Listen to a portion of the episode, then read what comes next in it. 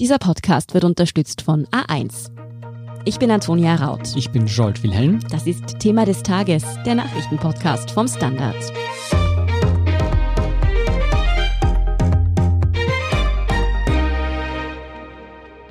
Am Montag haben wir alle auf die neuen Corona-Maßnahmen gewartet. Und dann gab die Regierung bekannt, dass sie zu einem späteren Zeitpunkt etwas bekannt geben wird. Das heißt, so viel wie die Regierungsmitglieder sind sich nicht einig geworden, wie es in der Corona-Krise in Österreich weitergehen soll. Und das, obwohl die Infektionskurve schon seit Wochen nach oben zeigt und es vor allem auf den Intensivstationen im Osten Österreichs immer enger wird. Die Situation in Österreich ist wahrlich nicht gut und gleichzeitig hat Deutschland bekannt gegeben, dass es den schärfsten Lockdown seit Beginn der Pandemie verhängen wird wieso die Regierung bei uns da so viel weniger entscheidungsfreudig ist und was für Maßnahmen uns vor allem an Ostern bevorstehen könnten. Darüber sprechen wir mit Klaus Taschwer, Lara Hagen und Birgit Baumann vom Standard. Klaus, wie kritisch ist die Situation in Österreich denn aktuell? Offensichtlich ist, dass es in Österreich ein sehr starkes Ost-West-Gefälle gibt, was jetzt die Situation angeht. Klar ist, dass Ostösterreich sehr viel stärker betroffen ist von Neuinfektionen, aber eben auch Hospitalisierungen und den Auslastungen der Intensivstationen insbesondere. Aber auch in Ostösterreich ist die Situation noch einmal regional sehr unterschiedlich. Also es gibt Bezirke mit Inzidenzen jenseits der 400, also Neuinfektionen pro 100.000 in den letzten sieben Tagen.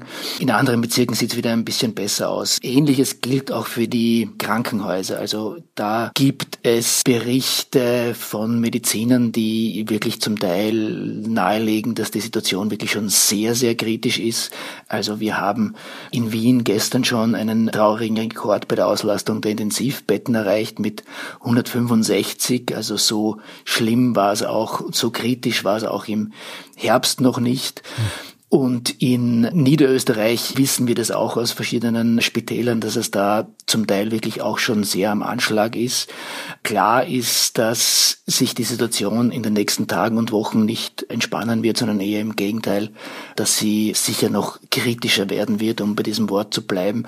Zum Glück sind die Anstiege bei den Infektionszahlen im Moment noch eher linear. Das heißt, äh, es ist noch kein exponentieller Anstieg wie im Herbst, also vor allem mit diesen ganz starken Zuwachsraten, aber gerade an den Intensivstationen sieht man doch sehr deutlich, dass da demnächst in den nächsten Tagen und Wochen wirklich eine Vollauslastung beziehungsweise auch Überlastung zu befürchten ist. Mhm. Die Spitäler kämpfen mit großer Auslastung. Du hast auch erwähnt das Ost-West-Gefälle und auffallend bei dieser dritten Welle ist ja auch, dass immer mehr junge Menschen von schweren Erkrankungen betroffen sind. Wie lässt sich denn das erklären? Ja, dafür gibt es ein ganzes Bündel an möglichen Erklärungen. Ein wichtiger Faktor ist sicher, dass wenn man sich jetzt das Alter der neu infizierten Personen ansieht, dass das geringer ist als im Herbst. Also es stecken sich einfach mehr junge Leute an, was wieder ein bisschen damit zusammenhängt, dass die Impfungen der Risikogruppen tatsächlich auch Wirkung zeigt. Mhm. Also es gab im Herbst noch sehr viele Personen über 80, über 85 in Alten- und Pflegeheimen, die sich angesteckt haben. Das ist so nicht mehr der Fall. Wir haben jetzt vor allem in den Intensivstationen Patienten so zwischen 40 und 60, das heißt Menschen im berufsfähigen Alter.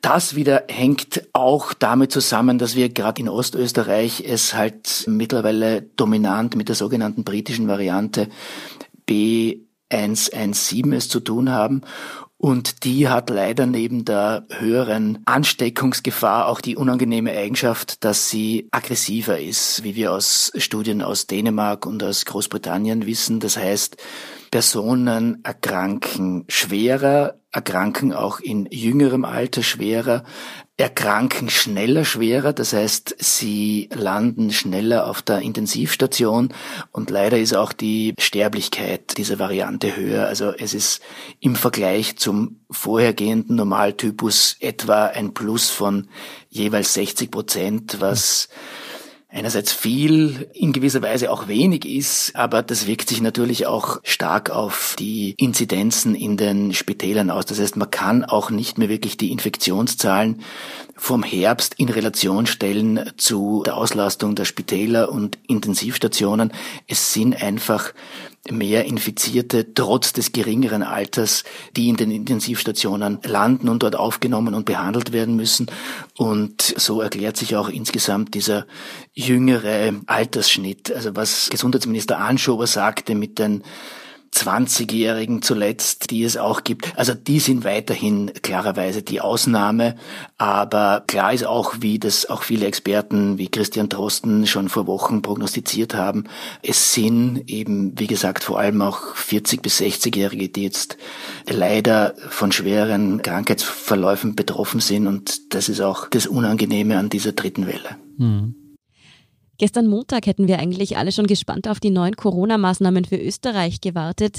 Dann wurde aber doch nur eine Ankündigung der Ankündigung verkündet. Lara, wieso ist nichts draus geworden? Genau, also auf Instagram haben unsere Kolleginnen getitelt, die Regierung hat entschieden, dass sie etwas entscheiden wird. Und das fasst den gestrigen Tag nochmal sehr gut zusammen, denke ich. Wir versuchen für die morgige Ausgabe derzeit genau zu rekonstruieren, wieso wichtige Entscheidungen vertagt wurden. Da muss man natürlich auch wissen, wer mit welchen Forderungen in die Verhandlungen reingegangen ist. Ganz klar ist, dass die Interessen der Bundesländer mit jenen der Regierung teilweise divergieren.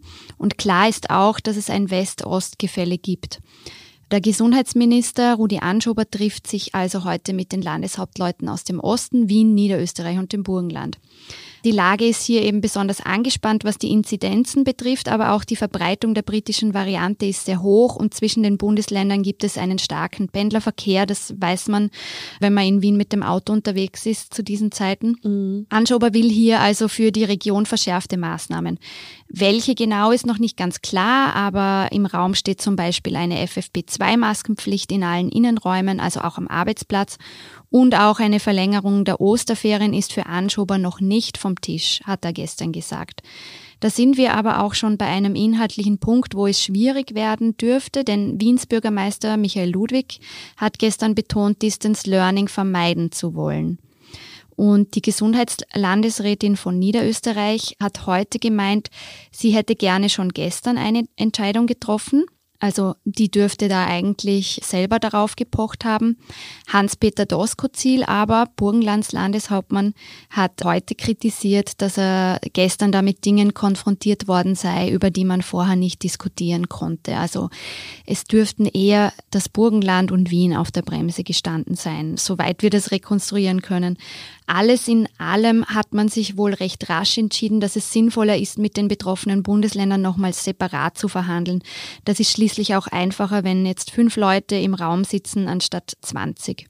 Und zum Gesundheitsminister, der hat dann gestern in der ZIP 2 auch selber zugegeben, dass er sich nicht durchsetzen konnte. Er hat das natürlich nicht so gesagt, aber er hat gemeint, er fühlt sich als Gesundheitsminister manchmal alleine auf weiter Flur, wenn es um strengere Maßnahmen geht. Nicht optimal in einer Pandemie vielleicht. Ja, du und bevor wir auf diese beiden Bundesländer eingehen, die da so betroffen sind, wie sehr hat sich persönlich überrascht, dass wir gestern nicht mehr als eine Ankündigung der Ankündigung bekommen haben? Ich meine, ihr covert die ganze Geschichte mit eurem Team. Angesichts der dringlichen Situation, hätte nicht was kommen müssen? Ich denke, das hat schon sehr viele überrascht, auch weil wir gestern ja sehr eindrucksvolle Berichte aus den Intensivstationen gehört haben, die ja vor allem hier in Wien momentan überfüllt sind und wo die Triage, die ja seit der Situation in Italien, die wir alle medial verfolgt haben, in Österreich immer vermieden werden wollte. Die Triage ist ja derzeit in Wien Realität, wenn man da die Erlebnisberichte von Intensivmedizinern liest. Und da war ich schon gestern sehr überrascht, dass es nicht sofort zu schärferen Maßnahmen gekommen ist. Aber wieso ist das so? Wieso steigen nicht gerade jene Bundesländer wie eben Wien jetzt bei den Maßnahmen aufs Gas und verhandeln stattdessen noch über die Öffnung von Schanigärten? Mhm.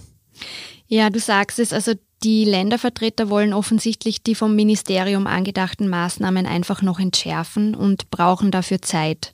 Gründe gibt es ganz unterschiedliche. Also um auf die Schanigärten zu sprechen zu kommen. Mhm. Wiens Gesundheitsstadtrat Peter Hacker hat sich am Sonntag noch ganz klar für die Schanigartenöffnung ausgesprochen und da waren die Zahlen jetzt nicht viel anders als am Montag.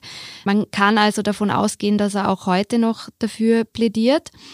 Wie begründet er das? Er sagt, man könne von der Bevölkerung einfach nicht verlangen, monatelang eingesperrt zu bleiben. Man müsse stattdessen Möglichkeiten bieten, sich unter freiem Himmel zu treffen. Und die Philosophie dahinter ist eben, die Menschen treffen sich so oder so, schauen wir doch, dass wir es kontrollieren können. Deswegen plädiert Hacker da für die Schanigartenöffnung. Er führt aber auch die psychische Gesundheit vieler Menschen ins Treffen, um die es ja bekanntlich derzeit nicht sehr rosig bestellt ist und sagt, dass man einfach darauf auch achten muss und nicht schwarz-weiße Entscheidungen treffen kann. Es ist aber nicht so, dass das eine unumstrittene Position in der Wiener SPÖ ist. Also es gibt da auch andere Stimmen, die eine Schanigartenöffnung derzeit nicht für sinnvoll halten. Die niederösterreichische Gesundheitslandesrätin, die Ulrike Königsberger-Ludwig, hat heute gesagt, dass man einfach den Eindruck habe, dass viele Menschen nicht mehr mitgehen bei den Maßnahmen. Also mhm. Das hören und wissen wir eh auch schon länger. Und dass die beste Regel am Papier nichts wert sei, wenn sie nicht mitgetragen wird von der Bevölkerung. Aber ist das nicht ein bisschen ein Schwäche-Eingeständnis der Politik? Also zu sagen, wir erlauben den Menschen jetzt wieder mehr, weil sie sich eher nichts mehr halten. Das widerspricht doch irgendwie der Ernsthaftigkeit der Lage. Müssen denn nicht die Politiker und Innen stattdessen eher versuchen, den Menschen wieder klarzumachen, worum es hier geht? Ja, Du sagst es, Antonia, das ist für mich die Aufgabe der Politik, dass man einen Weg findet, Maßnahmen zu erlassen, an die sich die Menschen auch halten, beziehungsweise ihnen einfach wieder ins Gewissen zu rufen, warum es die Maßnahme XY braucht. Die eine Sache ist sicher, den Leuten wieder ins Gewissen zu reden. Die andere Sache ist natürlich die, dass man jetzt eine Großstadt wie Wien nicht mit dem Pitztal, wo die Antonia herkommt, vergleichen kann. Wie sehr spielt denn das in diese ganze Entscheidungsfindung, dass eben so eine große Differenz besteht zwischen den verschiedenen Regionen? Das spielt natürlich auch eine Rolle. Wien ist die einzige Millionenstadt in Österreich. Da kann man natürlich Maßnahmen wie Ausreisetests, die ja jetzt in einigen Regionen vorgenommen wurden, ab einer Inzidenz von 400, nicht einfach übertragen. Das wäre logistisch wahrscheinlich schwierig bis unmöglich. Das heißt natürlich nicht, dass man sich schon in den letzten Tagen schärfere Maßnahmen für so eine dicht besiedelte Region überlegen hätte können oder die irgendwo in einer Schublade liegen. Das sind, glaube ich, doch schlichtweg die unterschiedlichen Ansichten, wie sinnvoll eine Maßnahme ist der Grund für die Verspätungen. Mhm.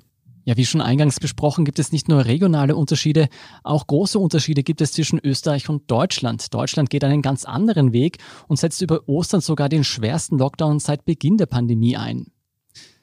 Birgit, du berichtest für den Standard aus Deutschland. Ist die Lage bei unseren Nachbarn so viel dramatischer oder warum ergreift die deutsche Regierung so viel strengere Maßnahmen? Also man muss sagen, dass sich Deutschland mit Österreich eigentlich gar nicht vergleicht. Aber wenn man die Zahlen sich ansieht, dann sieht man, dass es umgekehrt ist, dass die Lage in Österreich eigentlich sehr viel angespannter ist. Wir haben in Österreich eine 7-Tage-Inzidenz von 321 und in Deutschland sind es 108. Könnte man ja sagen, na ja, da müssten die Deutschen eigentlich nicht so streng sein, aber Österreich ist sozusagen überhaupt nicht die Referenzgröße für sie. Mhm. Merkel hat vor allem ein Ziel, es darf niemals in Deutschland jene Zustände geben, geben, die es während der ersten Welle in Italien gegeben hat.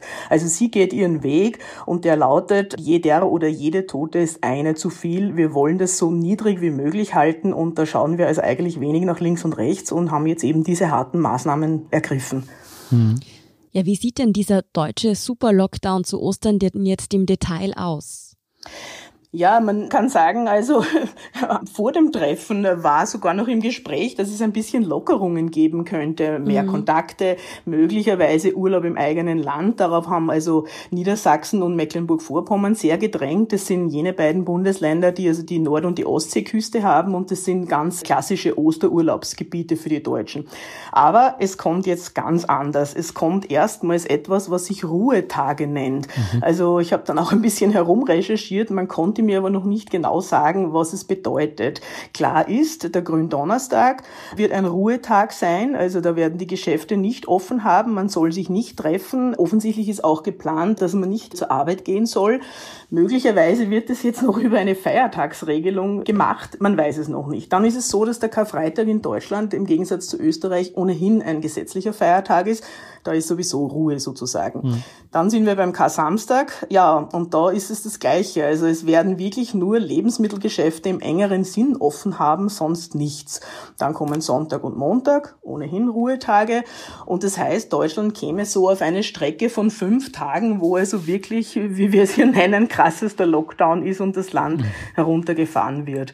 Ja, da wird auch sonst nicht viel los sein. Es wird keinen Urlaub im eigenen Land geben. Es gibt keine Ostermessen, keine religiösen. Veranstaltungen, all das findet nur per Video statt. Es werden, glaube ich, sehr stille Tage. Du hast gesagt, Deutschland vergleicht sich nicht mit Österreich. Aber für uns interessant ist natürlich, wie ist man zu dieser Entscheidung gekommen? Wie sah denn das Leben in Deutschland bis jetzt aus? Durfte man dort in den vergangenen Wochen mehr oder weniger als bei uns in Österreich? Man durfte eindeutig weniger. Also Deutschland hat langsam wieder aufgemacht vor zwei Wochen und also da war ein erster Schritt, also Blumenläden, Gartencenter, dann auch die Friseure sperrten wieder auf. Der Unterschied ist hier, man kann in Deutschland ohne Corona-Test zum Friseur gehen, wenngleich es also äh, manche Salons gibt, die sagen, also bitte nur mit Test bei uns. Aber grundsätzlich ist es erlaubt. Und dann gibt es sozusagen verschiedene Öffnungsschritte. Wenn eine Region eine Sieben-Tage-Inzidenz unter 50 Neuinfektionen pro 100.000 Einwohner hat, dann dürfen dort die Läden öffnen. Natürlich alles mit Abstand, nur pro Kunde 10 Quadratmeter oder 20. Also es ist nicht so, dass man einfach reingehen kann, aber das ist schon mal was. Dann gibt es einen weiteren Wert. Wenn dieser Wert zwischen 50 und 100 liegt, dann muss man dieses Click and Shop oder Shop and Meet oder es hat ganz viele verschiedene Namen machen. Mhm. Das heißt, man kann schon einkaufen gehen, also man kann irgendwie Unterhaltungselektronik kaufen, muss sich aber anmelden vorher. Das ist, klingt kompliziert und ist es auch ein wenig und viele Läden, vor allem die kleinen, haben alle an ihren Türen Schilder hängen oder steht drauf Terminvereinbarung spontan. Sie muss also stattfinden, aber man kann es dann auch vor Ort machen. Ja, dann ist es genauso bei den Museen und Galerien, da muss man sich auch anmelden, aber man konnte sie schon besuchen. Also, dass ich das verstehe, man muss sich in Deutschland in vielen Regionen gerade einen Termin zum Einkaufen gehen ausmachen. Ja, genau, das ist richtig so, ja. Klingt vernünftig eigentlich. ja, ja. Ja, was sich beim Vergleich Österreich-Deutschland jetzt vielleicht viele fragen, wie kann es denn sein, dass die deutsche Regierung da so entschlossen durchgreift, während die österreichische Regierung so zögerlich agiert? Wie ist denn das zu erklären? Ja, das ist eine Frage, die sich viele stellen und ich glaube, man kann es doch ein bisschen mit der Person Angela Merkel erklären. Also wir wissen, sie ist Naturwissenschaftlerin, Physikerin, sie schaut sich das alles sehr rational an. Sie hat von Anfang an zur Fraktion der Bremser und der Vorsichtigen gehört und hatte da auch einen starken Verbündeten, nämlich den bayerischen Ministerpräsidenten Markus Söder, der also auch sehr geschaut hat, auch wegen der Vorkommnisse in Ischgl, dass man nicht so schnell lockert, immer wieder auf die Bremse tritt.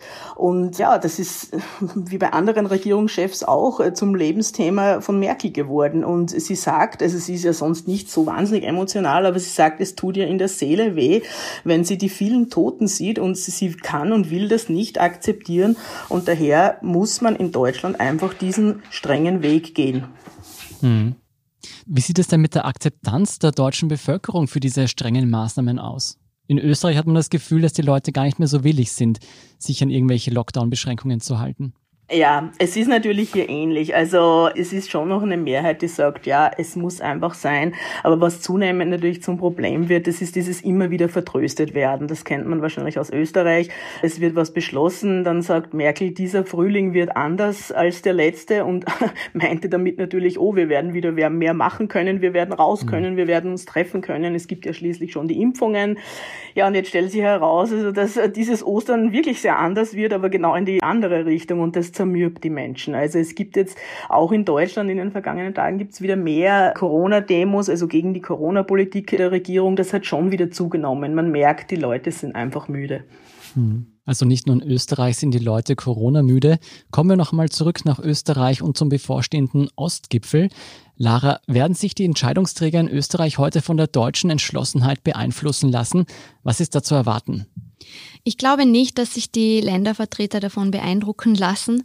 Äh, dass Deutschland strenger ist, was die Maßnahmen betrifft, ist ja auch nichts Neues. Und daher ist ein scharfer regionaler Lockdown trotz teils sehr angespannter Lage, vor allem in den Spitälern, heute nicht zu erwarten. Es geht eher um softere Maßnahmen, schon angesprochen FFP2-Masken in Innenräumen, aber auch zum Beispiel für jüngere Schüler, dass Schulklassen schneller geschlossen werden, also schon bei einer Corona-Infektion, nicht erst bei zwei. Ja, wir werden es jedenfalls erst spät abends, wenn überhaupt heute noch erfahren. Es geht ja erst um 19.30 Uhr los. Softe Maßnahmen bei dramatischen Zahlen. Vielen Dank, Klaus Taschwer, Lara Hagen und Birgit Baumann für diese Einschätzung. Danke euch. Wir sind gleich zurück.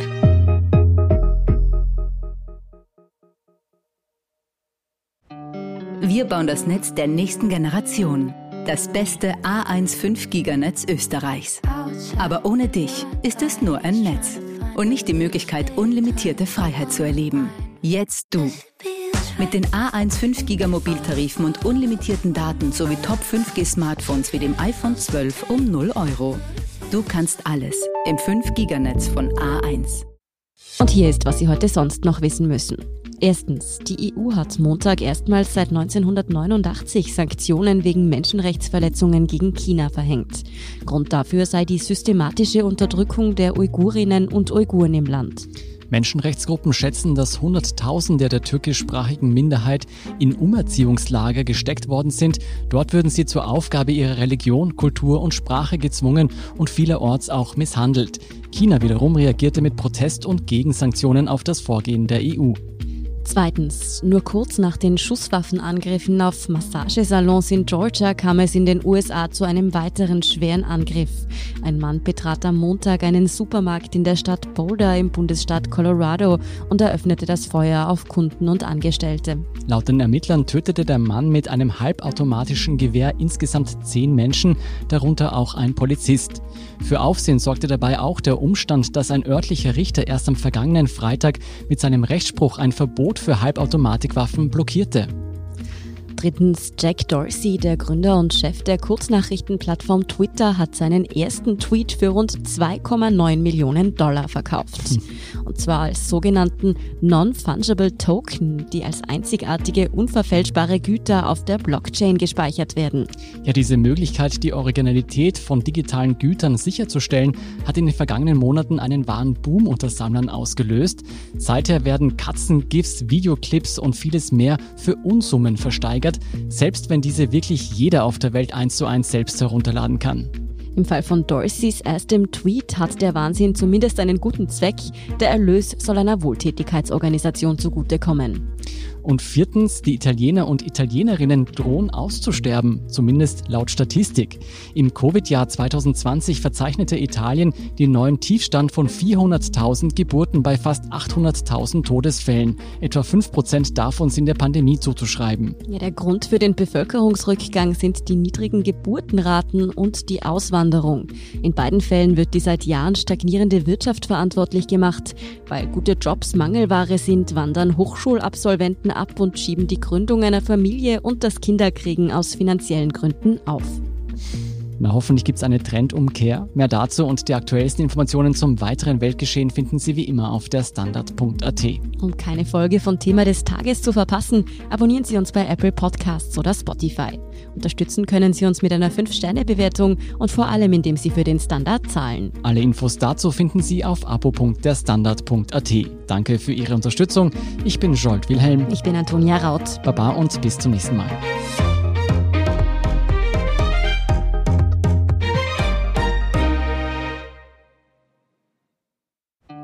Wir bauen das Netz der nächsten Generation. Das beste A1 5 Giganetz Österreichs. Aber ohne dich ist es nur ein Netz und nicht die Möglichkeit, unlimitierte Freiheit zu erleben. Jetzt du. Mit den A1 5 Giga Mobiltarifen und unlimitierten Daten sowie Top 5G Smartphones wie dem iPhone 12 um 0 Euro. Du kannst alles im 5 Giganetz von A1.